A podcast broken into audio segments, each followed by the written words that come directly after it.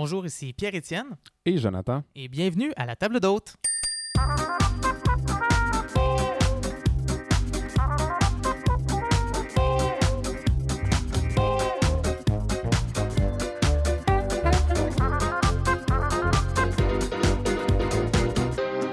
Bienvenue à la table d'autres, votre podcast culinaire dédié à l'alimentation et à l'univers gastronomique au Québec. Aujourd'hui, c'est Jonathan qui est avec vous pour discuter d'un sujet qui m'intéresse de plus en plus. C'est quelque chose qui me vient en, en tête à chaque année, euh, quand le printemps revient, le sol dégèle, et puis je commence tout le temps à avoir le goût de, de m'amuser dans le sol et puis de, de- de commencer à planifier un petit peu ce que euh, j'aimerais faire pousser. Donc, et oui, aujourd'hui, on va parler d'agriculture avec mon invité, Marc Lelièvre. Bonjour. Salut, Bonjour. ça va bien? Super bien. Yes, excellent. Tu es copropriétaire de l'entreprise Microfora qui est située à Saint-Grégoire, sur la rive sud de Montréal. C'est tout, près de, tout près de chez moi. Et puis Microfora, ben, qu'est-ce que c'est? De ce que je comprends, c'est une entreprise de culture de micro-pousses. On, on en jase dans, dans quelques minutes pour en apprendre plus sur le sujet. J'aimerais aussi introduire autour de la table ce soir ma conjointe Marilyn qui désirait être parmi nous ce soir parce qu'elle aussi, elle adore euh, s'amuser dans notre jardin, puis elle connaît aussi Marc, euh, qui est un ami et fournisseur euh, de notre service traiteur. Donc, euh, salut Marilyn. Bonjour Jonathan, bonjour Marc. Bonjour. C'est ta deux, non, troisième, euh, troisième apparition sur notre podcast. Ouais, Donc, euh, bienvenue. Pierre-Étienne n'est pas parmi nous ce soir, étant donné que nous enregistrons, ben, comme j'ai dit, on enregistre un peu tard, on est le soir, et Pierre-Étienne travaille le matin, donc euh, on le salue. Donc, ça fait un petit bout que je voulais euh, te rencontrer dans le cadre du podcast pour que, qu'on puisse discuter d'agriculture. Parce qu'en réalité, c'est là que ça démarre notre alimentation. C'est logique de comprendre un peu plus le point de départ des aliments qui se retrouvent dans notre assiette à chaque année. On va revenir un peu, on va parler euh, de ton entreprise en réalité. Donc, Microfora, qui est une entreprise de micro-pousses. Oui. Peux-tu nous, euh, nous expliquer un petit peu c'est quoi une micro-pousse là en partant? En fait, c'est un très jeune légume. Euh, on- ça part d'une semence qui est Ouais. conventionnelle, en fait non traitée, idéalement biologique pour pas qu'il y ait de contaminants chimiques. Euh, donc, c'est soit une céréale ou une semence de légumes Mhm. qu'on va récolter de façon prématurée entre 7 à, je dirais, en moyenne 20 jours. Il y a des trucs qui peuvent aller un peu plus longtemps là, quand on parle plus de micro-pousses euh, décoratives pour la restauration. On va laisser une, une feuille un peu, plus, euh, un peu plus grosse, des vraies feuilles se développer. Dans le fond, c'est simple. C'est une semence qu'on va manger au stade cotylédon, qui sont les deux fausses feuilles contenues à l'intérieur de la semence là, qui, qui entament, dans le fond, euh, la croissance puis la photosynthèse et tout ça. là. Donc, on mange, on mange généralement ce que nous, on appelle la semis ou Oui. la fameuse, euh, c'est ça, la fameuse semis de carottes là, qu'on va planter dans notre jardin on- par la On, suite. là. pousse des on met des haricots au jardin, puis Ouais. ce qui sort, là, euh, les deux petites feuilles rondes, euh, peut-être, je dirais quoi, un 4, 5, 6 jours, tout dépendamment des, des conditions. Là. Euh, oui, c'est- à ce moment-là qu'on va le manger, simplement parce que c'est beaucoup plus nutritif.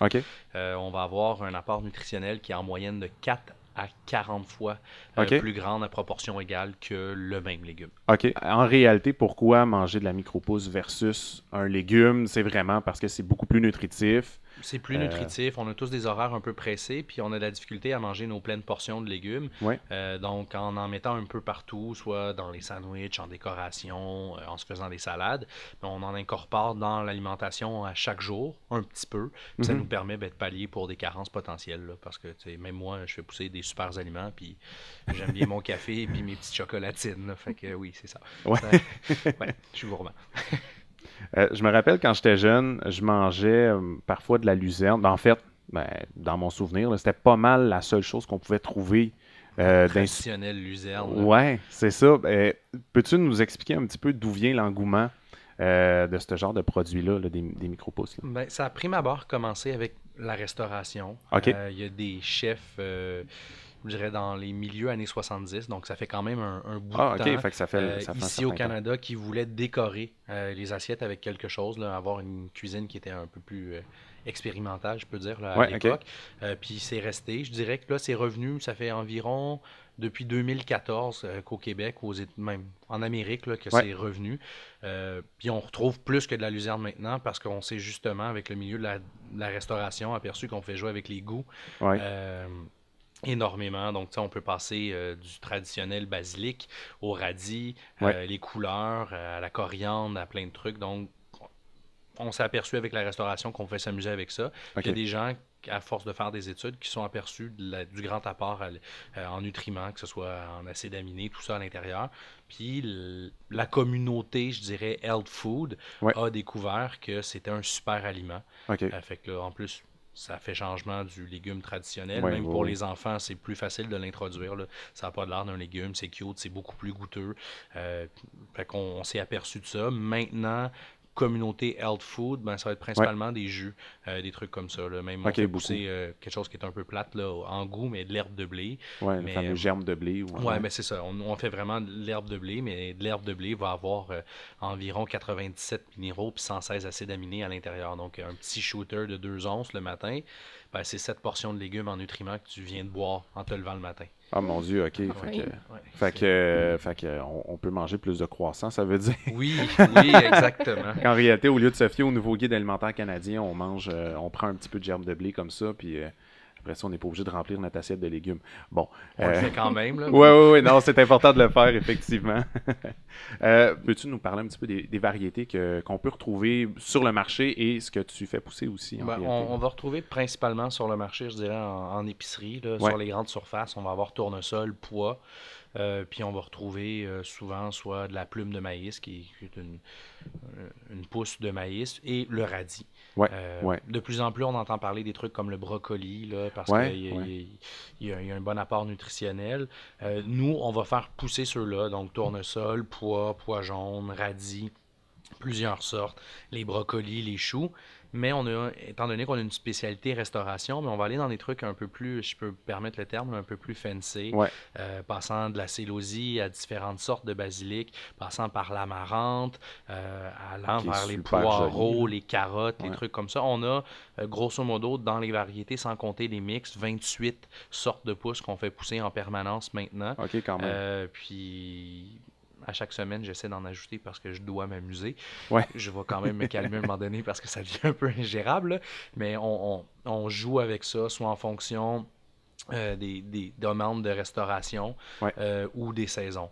Euh, je sais, exemple, là, le printemps euh, s'installe, ben bientôt, les pousses de carottes vont probablement avoir, euh, je vais probablement avoir une plus grande demande parce qu'on va vouloir rajouter de la fraîcheur dans, dans les assiettes. dans l'assiette. Là. Donc, donc, aller utiliser ça. Puis en réalité, c'est ça, tu parles que tu veux développer des nouvelles pousses, mais on en parlait tantôt à micro fermé, là, ben, en fait, avant qu'on qu'on parte le podcast. Là, on s'entend que c'est énormément d'heures. Fait qu'à toutes les fois que tu rajoutes une nouvelle variété, c'est pratiquement plus d'heures de travail. C'est puis- plus d'heures de travail parce que, dans le fond, il n'y a pas une plante, pas un cultivar même de, de la même plante. Exemple, là, tu sais, devant nous, on a deux sortes de basilic. J'en ai une autre que j'ai apporté coupée, mais il n'y en a aucun de ces cultivars de basilic-là qui va pousser de la même façon. La demande en eau, la germination va être différente. Donc, ayant pour l'instant 28 sortes différentes, Ouais. c'est sensiblement la même chose, mais chacune des sortes de pousses va avoir une petite particularité.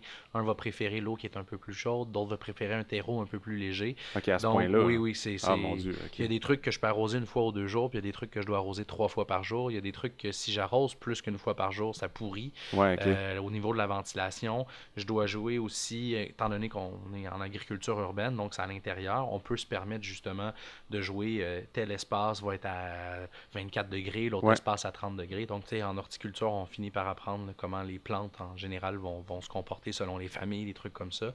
Euh, mais aussi compliqué que d'un lot de semences à l'autre, je ne vais pas avoir la même réaction.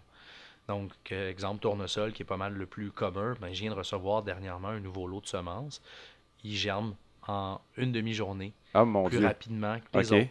Donc, moi, si je me fie à mes horaires habituels puis que je le vois pas, ben là, je me retrouve à avoir des problèmes parce que je les laisse en germination trop longtemps. Trop longtemps. Ouais, OK. Puis ces semences-là, c'est euh, bon, on parlait, de, on parlait tantôt de, de- de- du côté biologique.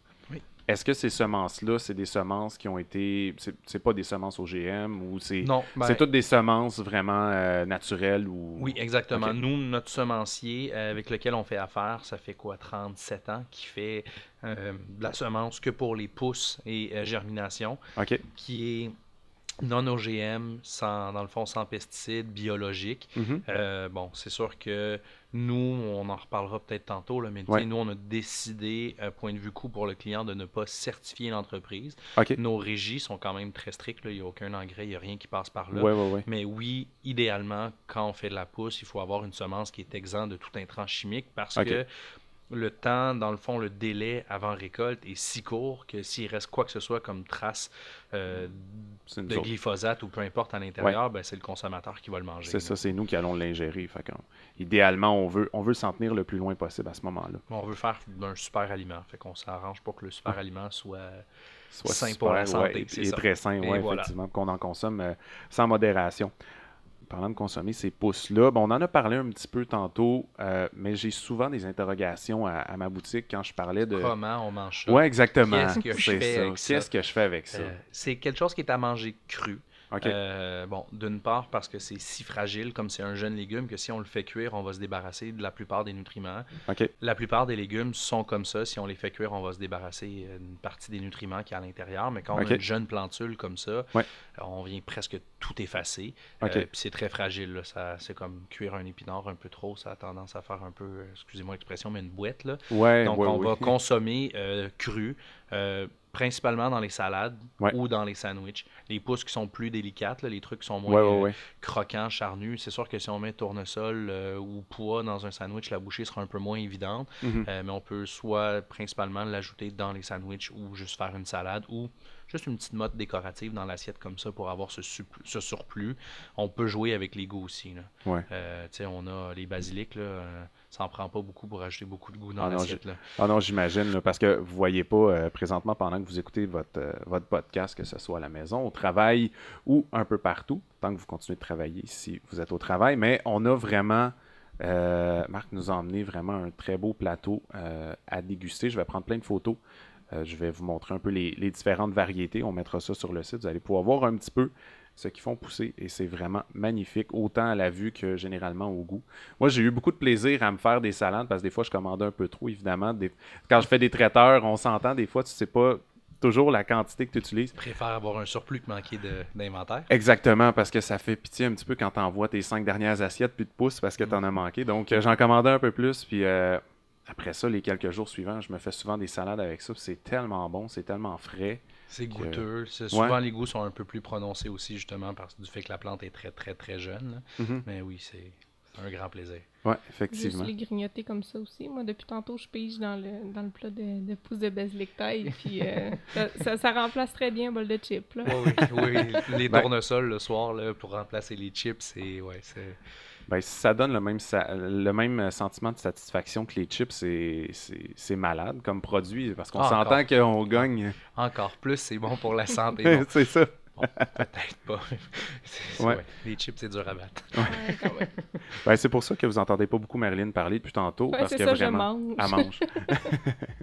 On parle Euh, pas la, bouche pleine, je suis bien élevée. Exactement, c'est c'est une bonne chose. Mhm. Euh, J'ai goût qu'on parle un peu plus euh, de toi, Marc. J'aimerais ça en savoir un peu plus, savoir euh, d'où vient la passion? Ben, premièrement, d'où vient la passion pour l'agriculture, puis aussi par la suite, tu peux nous expliquer un petit peu pourquoi tu en es venu à, à cultiver des micro-pousses? Ben, la passion pour l'agriculture, c'est un peu drôle dans mon cas, comme j'ai grandi à Montréal, en plein milieu euh, du plateau, là, près du centre-ville. Ouais, ok. Euh, j'ai toujours été attiré par les espaces, puis bon, je, je suis né à Montréal, j'ai grandi là-bas, j'ai j'ai j'ai aucun regret, mais j'ai toujours été attiré par les grands espaces verts. Euh, puis il y a le côté technique, un peu environnemental, euh, qu'il y a derrière l'agriculture qui m'a toujours fasciné dès le plus jeune âge.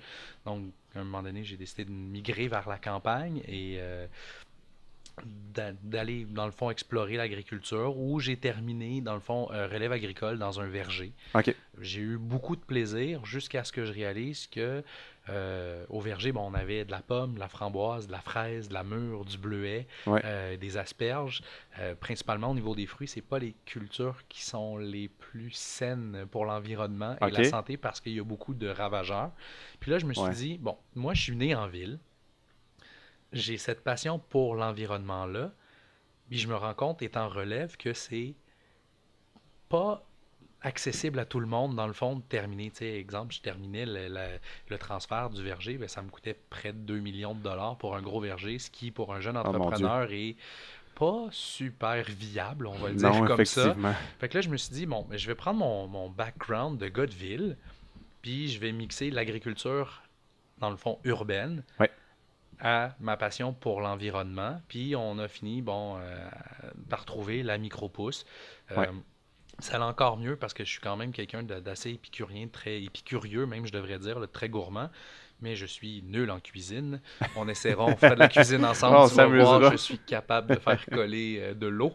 Euh, Ah, ça, c'est bon. comment, comment je vais faire pour, dans le fond, vivoter autour du domaine de la cuisine qui m'intéresse beaucoup, puis d'aller de cette passion de l'agriculture-là. Puis là, je suis tombé sur la micro-pousse, qui est quand même, bon, on va pas se le cacher, là, ça pousse rapidement. Donc, Ouais. euh, côté économie, euh, économique, ben, c'était facile pour moi de, de rentabiliser rapidement une entreprise en me faisant un créneau qui était niche. Puis on a commencé cela, ça fait un an, et ça va très bien. On a encore, à l'heure actuelle, un bon 18 mois d'avance sur les planifications. Ah mon Dieu, OK. Ça va trop vite. Ouais. Je vais être honnête, là, mais bon, c'est correct.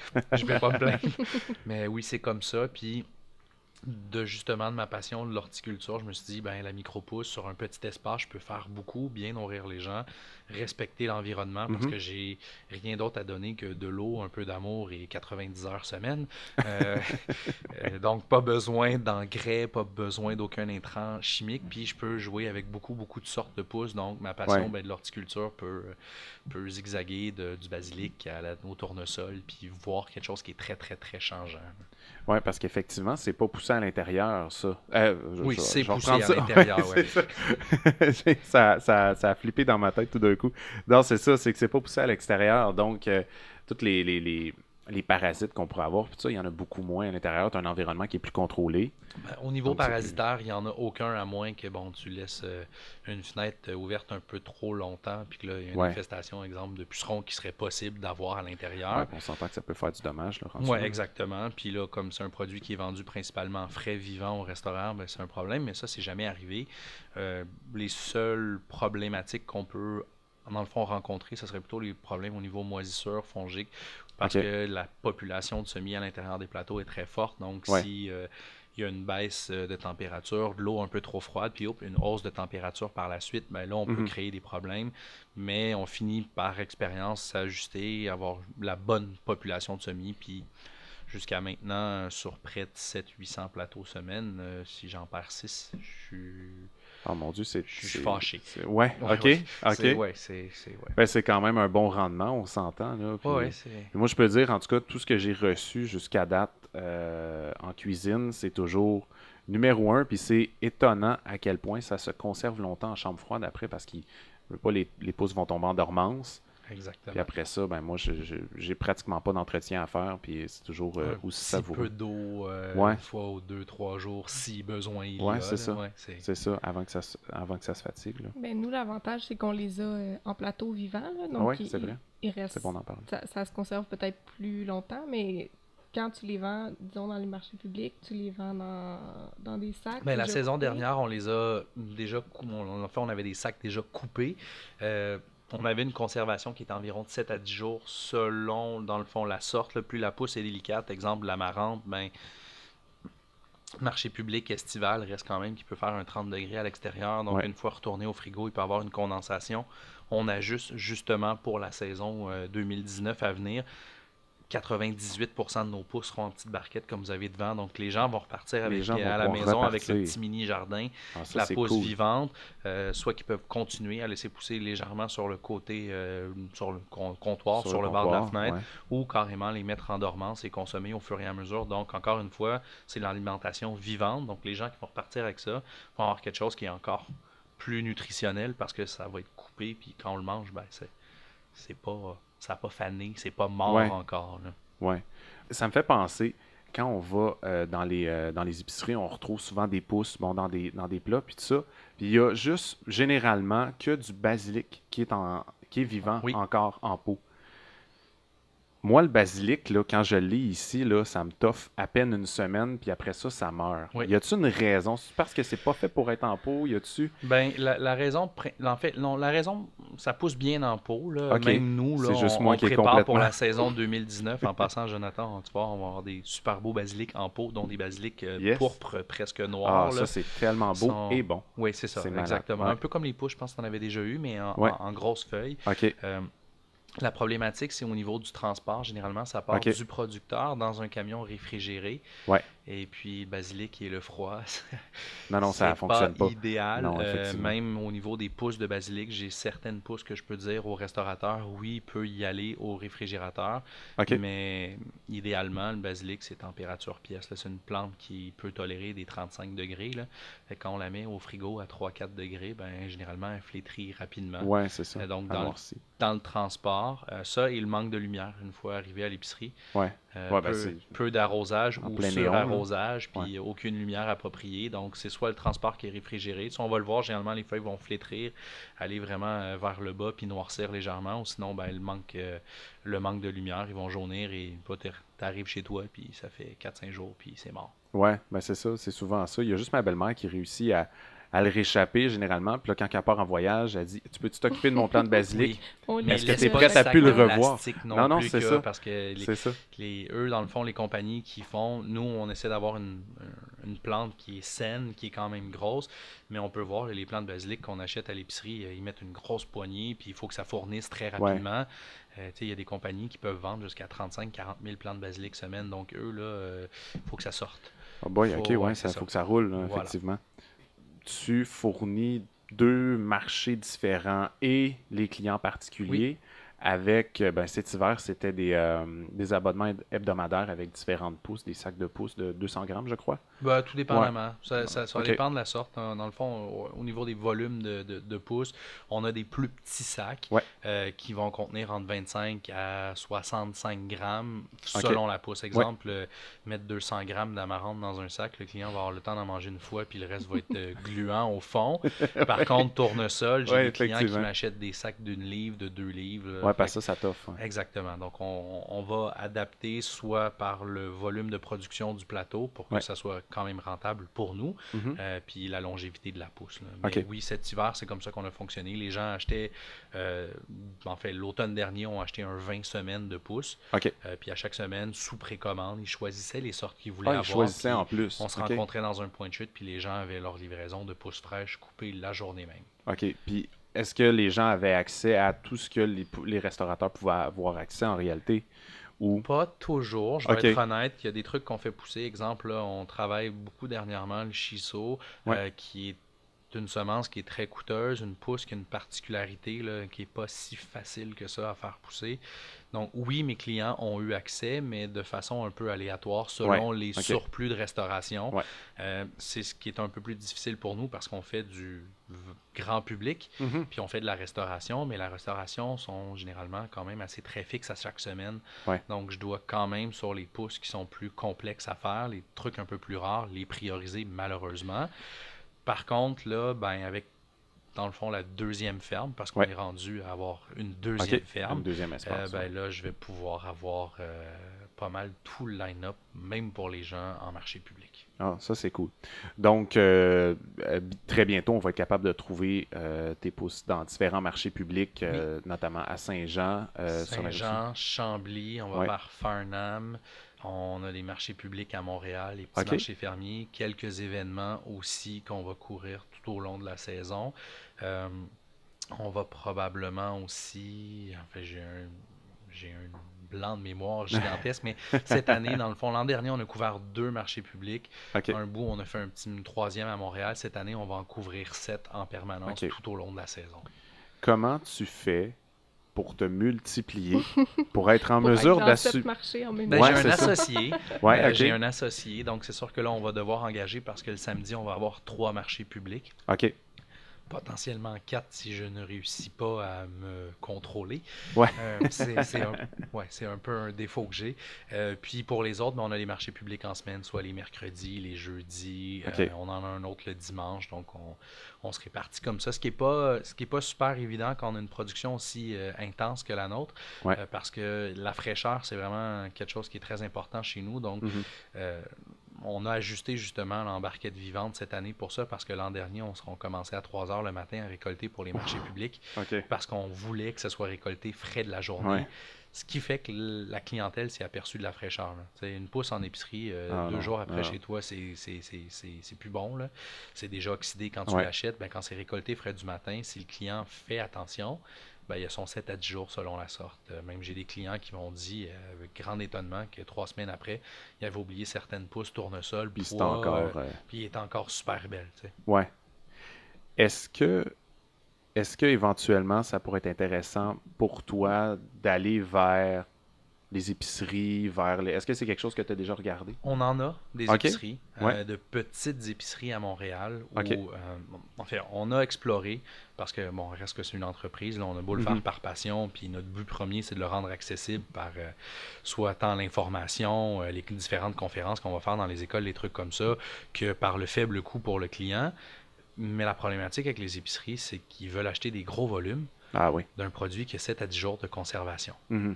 Donc, quelqu'un qui va m'acheter un mois et demi de pouces, ou ne serait-ce qu'un trois semaines de pouces, puis sept jours après, il les a pas vendus, ben Il moi, ouais. il y a mon nom d'entreprise dessus. Ouais. Et ça fait pas mon affaire. Non, je comprends. Les, les chiffres rentrent. Euh, là, ce qu'on tend à faire, là, cette année, on commence à travailler avec des distributeurs alimentaires euh, plus, plus, plus petit volume quand même.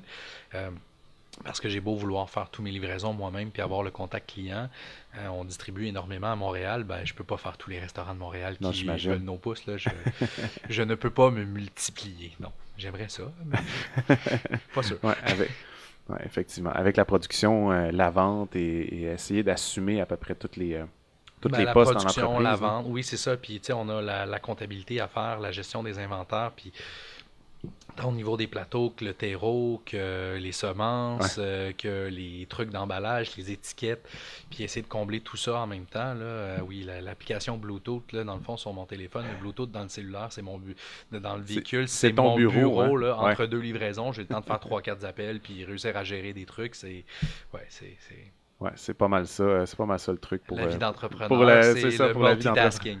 Et voilà. Eh bien, c'est super intéressant jusqu'à présent de parler euh, de ton entreprise et des micro-pousses.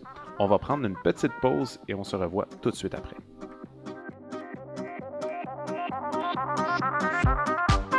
Chers fidèles auditeurs, on a besoin de vous. Vous aimez la table d'hôte? Abonnez-vous à notre balado sur Apple Podcast, Spotify ou Google Podcast pour recevoir une alerte dès que le nouvel épisode est disponible. Et pour ceux qui nous aiment encore plus, visitez notre page Facebook La Table d'hôte QC afin d'aimer notre page et laisser votre commentaire sur l'émission.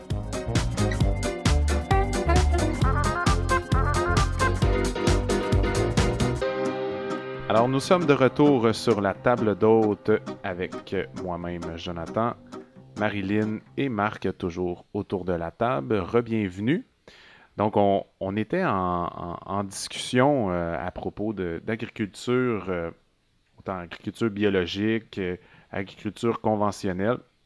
Donc, j'aimerais qu'on continue cette discussion-là parce que c'est très important qu'on en parle et c'est un peu pour ça que je voulais t'inviter sur le podcast aujourd'hui qu'on puisse parler un petit peu, que, que tu, que tu m'aides en réalité à démystifier dans ma tête la différence entre l'agriculture qu'on connaît qui est plus conventionnelle, ce qu'on retrouve dans les épiceries au niveau des fruits et légumes, versus on s'en va vers le côté biologique de la chose aussi. Puis j'aimerais, bon, on, on- on- on va commencer par, euh, par essayer de démystifier un petit peu c'est quoi la différence entre les deux.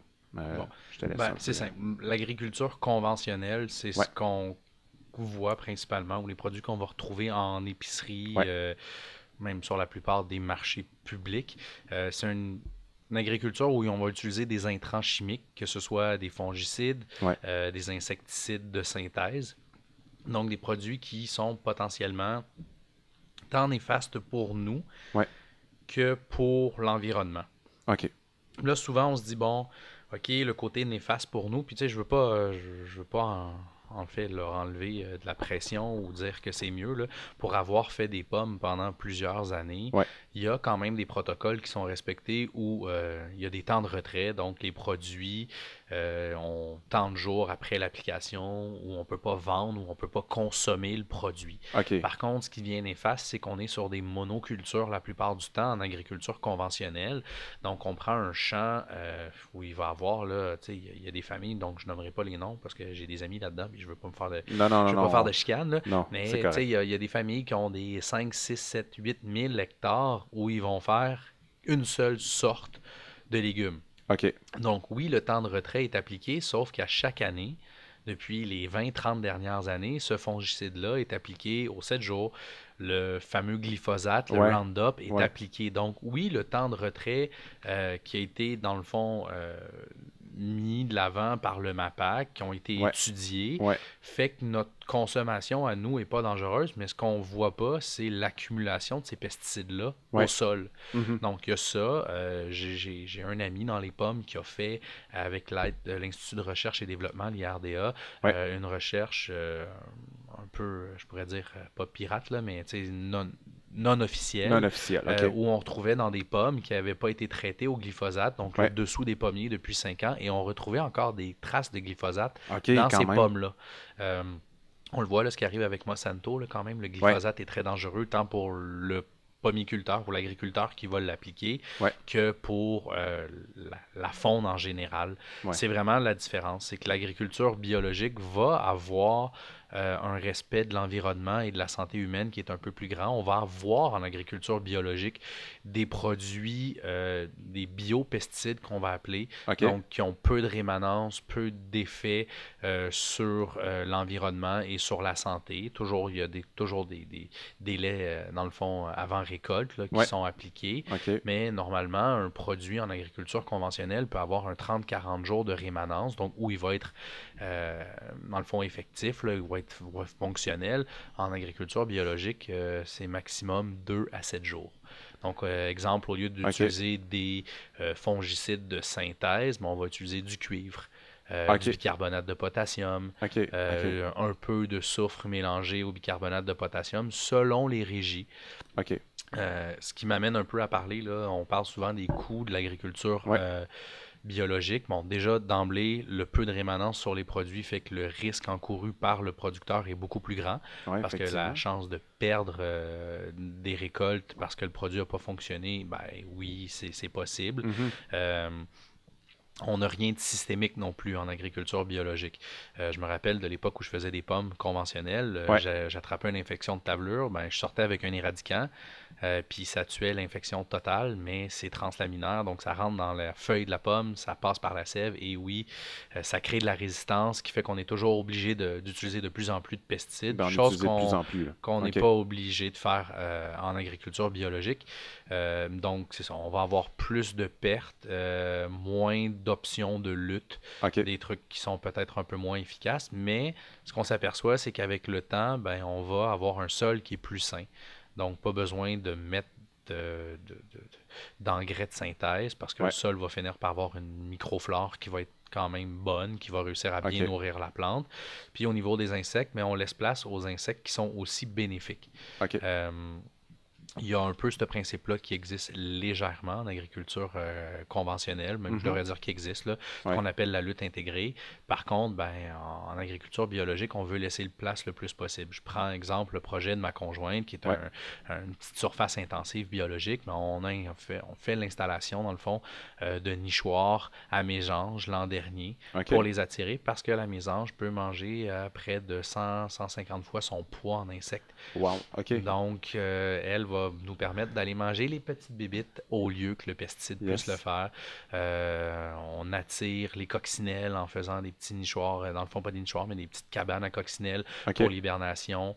Euh, on a enterré des petits pots de, de, de grès pour attirer les bourdons pour faire la pollinisation. Donc, on laisse place, euh, dans le fond, à une flore, dans le fond, un- biodiversité qui est un peu plus grande.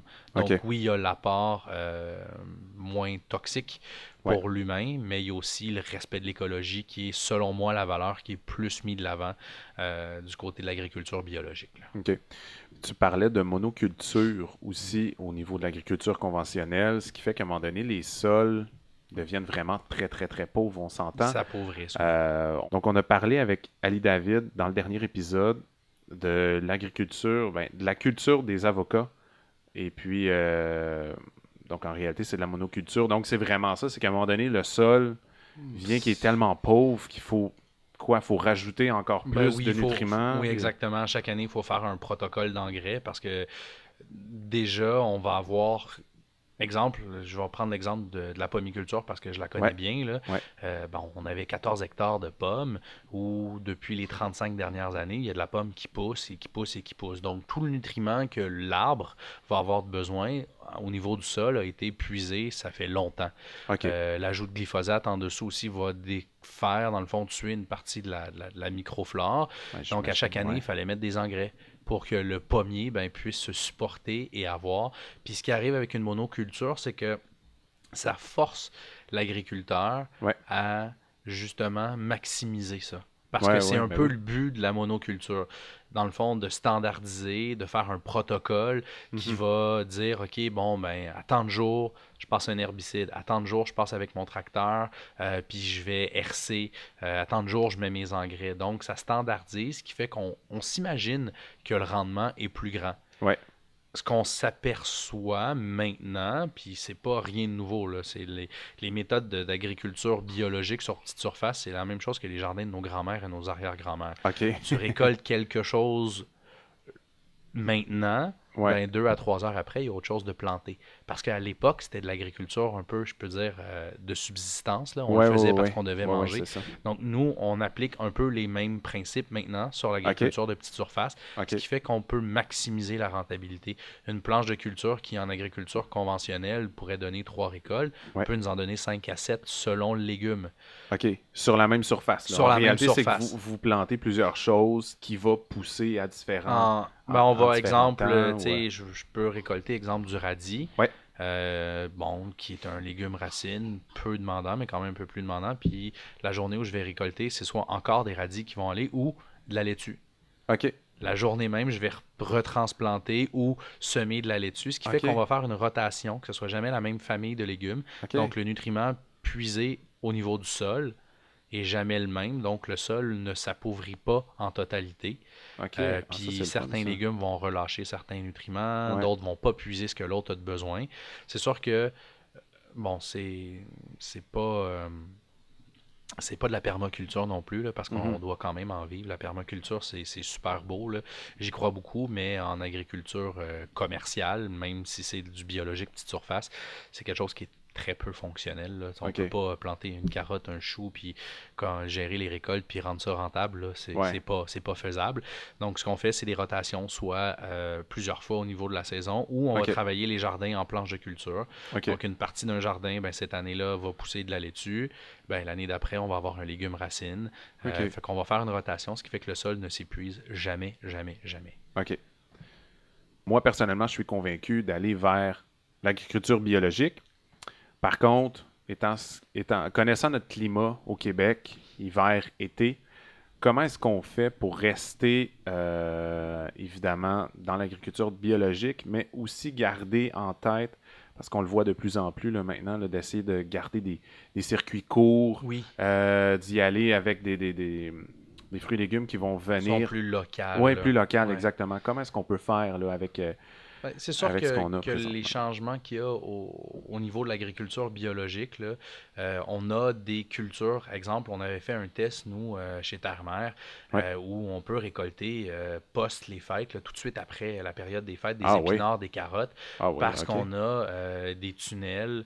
euh, chenilles qu'on peut mettre à l'intérieur de nos tunnels de, de culture et partant, euh, exemple, euh, des carottes au mois de Ouais. septembre, si la croissance est assez forte, ben, en les hivernisant, en mettant un tunnel chenille, de la paille par-dessus, la carotte va continuer à grandir tranquillement, pas vite, tout au courant de l'hiver. Un peu Parce- le même principe que, qu'on voit là, avec euh, l'ail, où on va la pailler pour que le sol ne gèle pas Ouais, totalement. OK. Euh, Il y a ça. Par contre, ça ne nous permet pas d'avoir une abondance qui est si grande. Non, on n'aura pas euh, des tonnes et des tonnes de laitue, on n'aura pas des, des rabioles, des radis en plein milieu de l'hiver, mais il y a des légumes de longue conservation, les navets, certaines carottes, Mhm. Ouais, on passe euh, au radis melon, je pense que tu en avais vu, l'espèce de Oui, gros radis oui. rose nanane à l'intérieur. absolument Euh, délicieux en plus. là. On, C'est- on- tend à aller vers ça maintenant. L'extension, dans le fond, je peux dire, le, rallonger les saisons de culture pour qu'on Mhm. ait des légumes le plus longtemps possible, euh, puis qu'on ait des légumes de conservation qui viennent du Québec. C'est sûr que pour le consommateur qui est habitué d'aller en épicerie, euh, puis Ouais. d'avoir euh, une abondance, une diversité de légumes en permanence, ben, c'est sûr que c'est une adaptation, il y, a quelque chose à, il y a quelque chose à faire, mais encore une fois, ça revient à ce que nos grands-parents faisaient. Ben, le, le- canage hivernal, Ouais. le caveau avec euh, les légumes de longue conservation. Ouais. Je pense que c'est pas tant du côté du producteur, mais du consommateur à vouloir s'ajuster. Ouais. On s'est fait vendre l'idée, euh, je dirais, dans les années 70, par les grands épiciers, que d'avoir une diversité d'aliments en permanence, c'était plus sain pour la santé. Par contre, euh, le légume, on parlait des avocats tantôt, là, qui Ouais. est une des cultures les plus polluantes. Euh, Ouais. Il y a des gens qui meurent à cause des Ouais, avocats, mais ça, c'est un autre débat. là. Bon, mais de, de manger des légumes qui viennent d'un peu partout, des fruits qui viennent de partout. On prend la fraise qu'on voit là au niveau de l'hiver. Euh, ben, elle est blanche à l'intérieur parce que ce qui arrive, c'est qu'elle est cueillie blanche, Ouais. gazée en chemin pour qu'elle rougisse, mais elle est jamais mûre. Donc, on a Mhm. très, très, très peu d'apport nutritionnel. C'est compréhensible de leur part de faire ça, là, parce que tu fais venir euh, des fraises là, du fin fond du Mexique.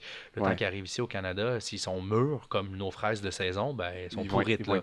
Fait qu'ils partent blanches, là. Oui, ils sont, sont cueillis que- vertes, ouais, blanches, euh, au champ, là, à peine blanchies. Euh, puis il y a un gaz qui est mis dans le transport qui les fait rougir. Donc Ah, c'est pour ça qu'on voit que le cœur est rouge et qu'on a très peu de sucre. Ouais. Euh, ça, ça leur donne pas de goût. Là. il y a pas- ça, c'est pas sucré comme une Il n'y a pas le Québec, goût, il y a le, le Brix à l'intérieur, le taux de sucre n'a pas eu le temps de monter. Donc, Ouais. euh, dans le fond, l'apport nutritionnel est très, très pauvre. Mais, sais, je vais être honnête, même moi, euh, faisant l'agriculture, euh, dans le fond, euh, Ouais. local, Ouais. ben, j'ai des enfants à la maison. Puis les framboises, ben, Ben c'est oui. pratique pour les enfants en hiver. Ouais, effectivement. Euh, je, je pile sur, sur mes principes.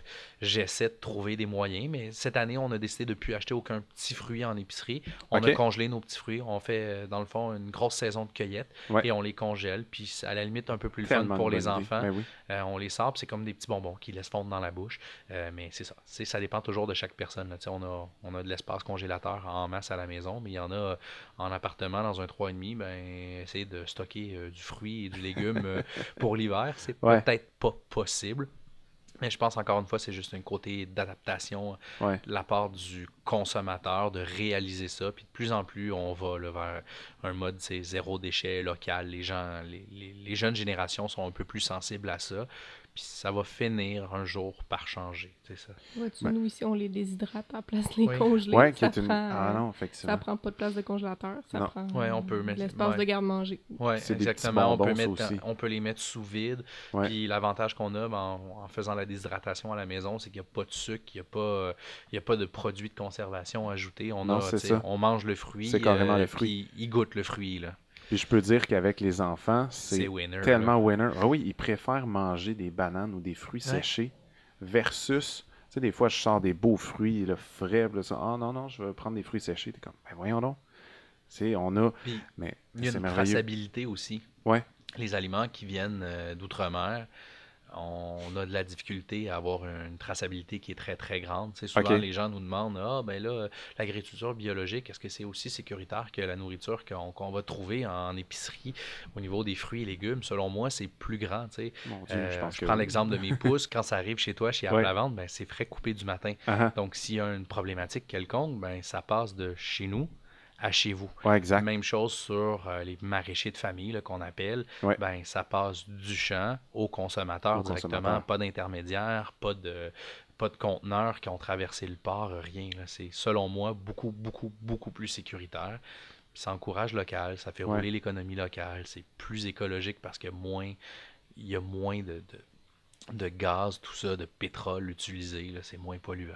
Lorsqu'on va dans des marchés, puis Oui. qu'on approche des maraîchers des producteurs, c'est important de comprendre un peu la différence entre un producteur de fruits et légumes et un maraîcher qui va, qui va vendre. Parce que moi, je l'ai Oui. je l'ai déjà vécu d'aller dans différents marchés, que ce soit au marché Chantalon, marché dans le Vieux-Saint-Jean, peu Ben, importe. souvent, ce qu'on appelle le maraîcher Ouais. en, en marché public, là, Uh-huh. c'est souvent pas un maraîcher. C'est souvent un acheteur-revendeur. OK, c'est ça. Euh, Ouais.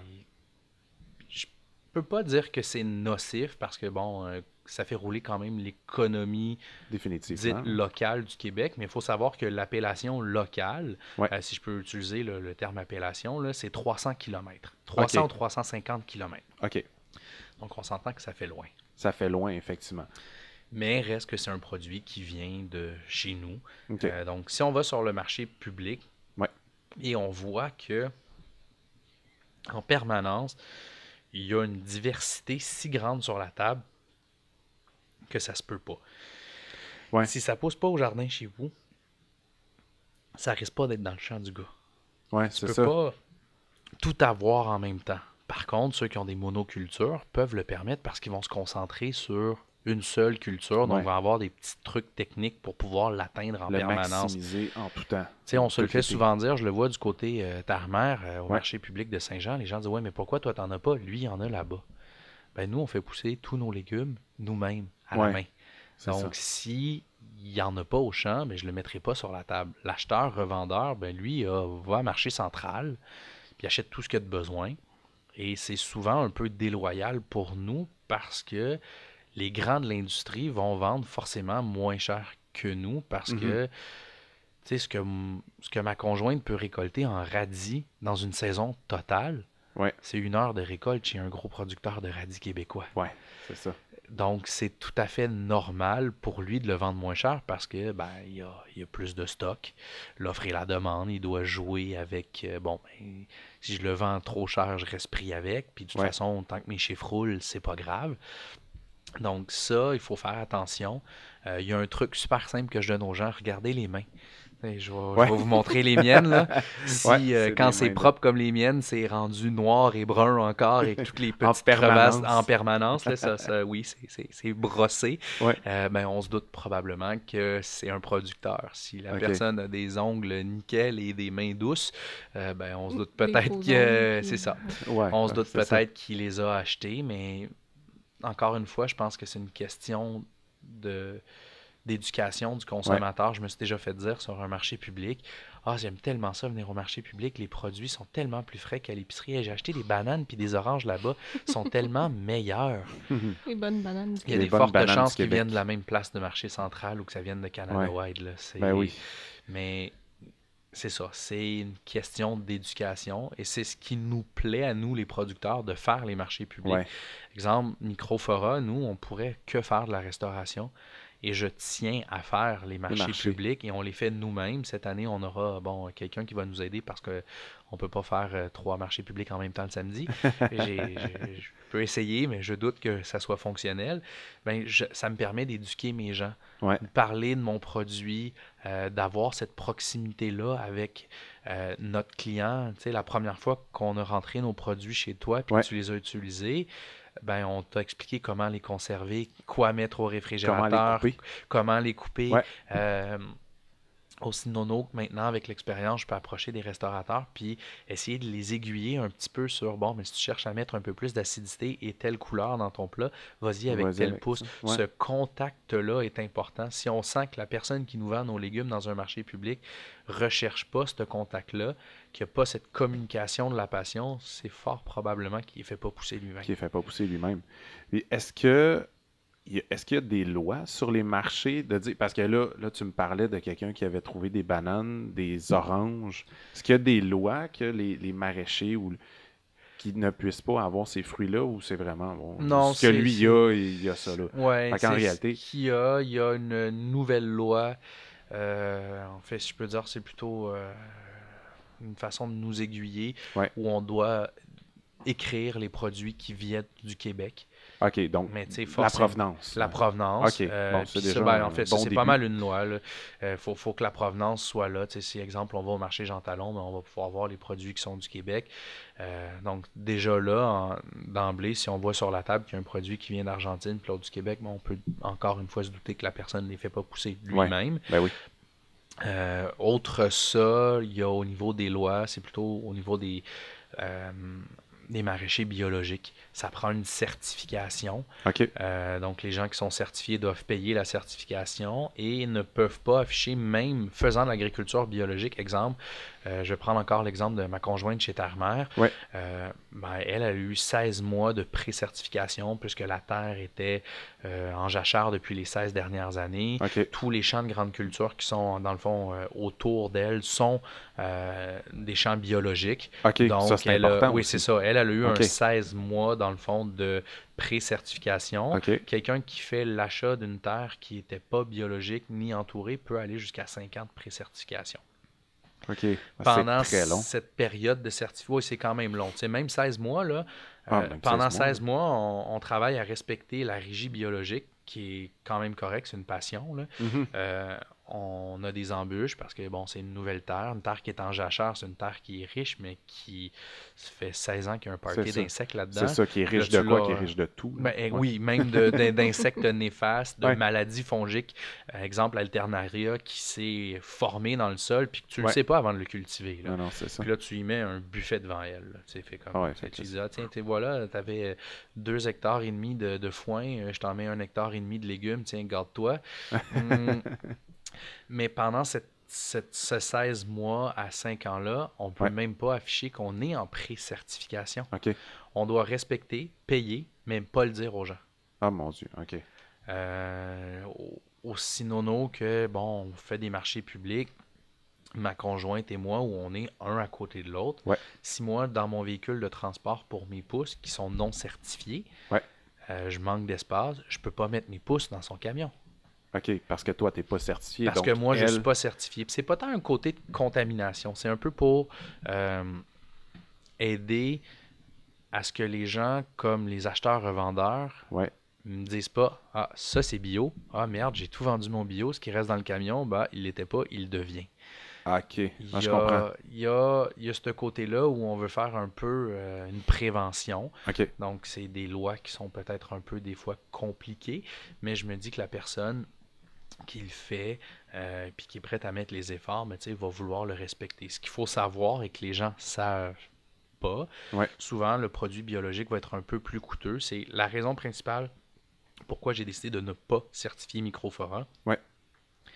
Parce que presque tous les organismes de certification qui sont en passant privés, donc Ouais. d'un organisme de certification à l'autre, on n'a pas exactement les C'est mêmes pas lois. gouvernemental. Il y a euh, des mesures qui sont mises de façon mondiale, Ouais. euh, régionale ou juste au pays euh, pour dire bon, mais ça, ça, ça, c'est admis en biologique, mais ton organisme de certification, s'il dit ça, ça ne vous va pas avec mes valeurs à moi, même si c'est bon chez le voisin, que c'est bon en Italie, que c'est bon aux États-Unis, puis que c'est bon dans le reste du Canada, ça ne fonctionne pas.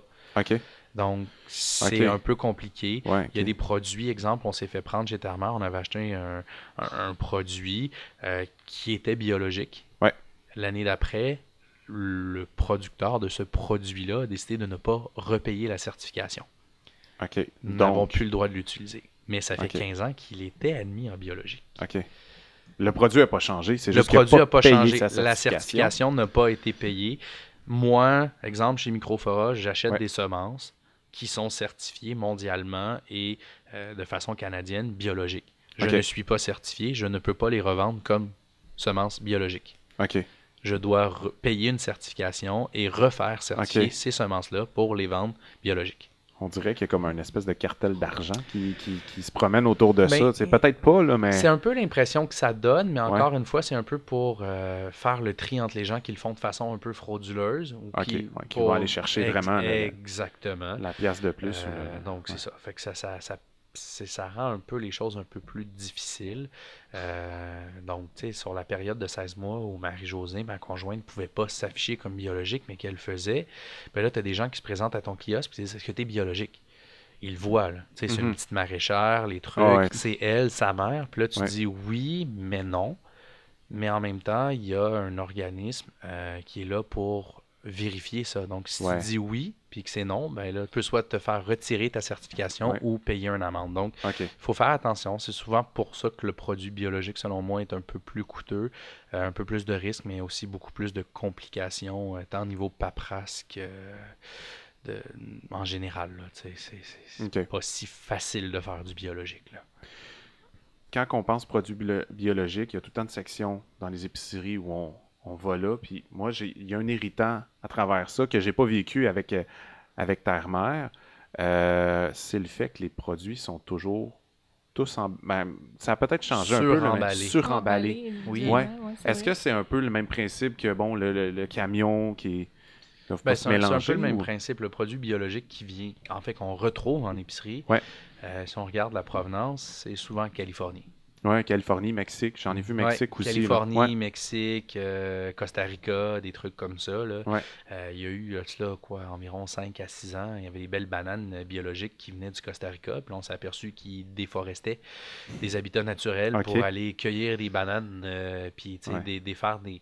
Fait encore une fois, l'agriculture locale ben, a une plus-value. Moi, je dis aux gens, correct, tu vas acheter biologique, c'est parfait. C'est Ouais. bon pour sa- ta santé, c'est bon pour l'écologie, c'est bon pour le futur de nos enfants qui vont pouvoir avoir une planète en santé. Mais acheter local aussi, c'est très, très, très important. Ouais, effectivement. Trouve pas de biologique, ben, au moins achète local. Tu sais, C'est- une base, c'est Ben, ça. tu Selon moi, j'aime Ouais. mieux un local conventionnel, même s'il y a un- du pesticide à l'intérieur, qu'un biologique qui vient de 380 000 km. Là, Ouais. J'exagère, là, mais tu sais, Mhm. que des bananes qui viennent du Costa Rica. Là, tu sais, c'est... Non, c'est ça. Puis ça change pas le travail en cuisine, que ce soit biologique ou non. Tu sais, un brocoli, faut le laver.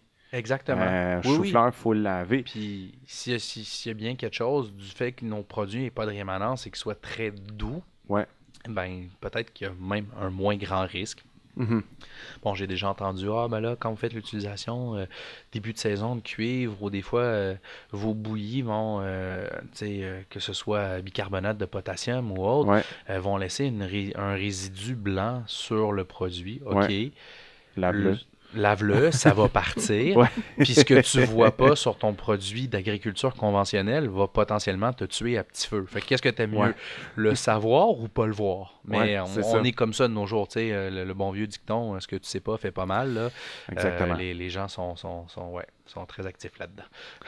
Je trouve ça hyper intéressant. Je crois qu'on pourra en parler encore Des pendant heures et des heures. plusieurs heures et ça me fera plaisir de te réinviter encore une fois au podcast. Tu es le bienvenu quand tu veux. Avec plaisir. Marc Lelièvre, merci beaucoup de ta visite ce soir. Pour en savoir plus sur ton entreprise, où est-ce qu'on peut te trouver, où est-ce qu'on te trouve sur les internets? Bon, en fait, on est actif sur les médias sociaux, que ce Ouais. soit Facebook, simplement qu'à chercher Microfora, Ok. M-I-C-R-O, espace F-O-R-A-S.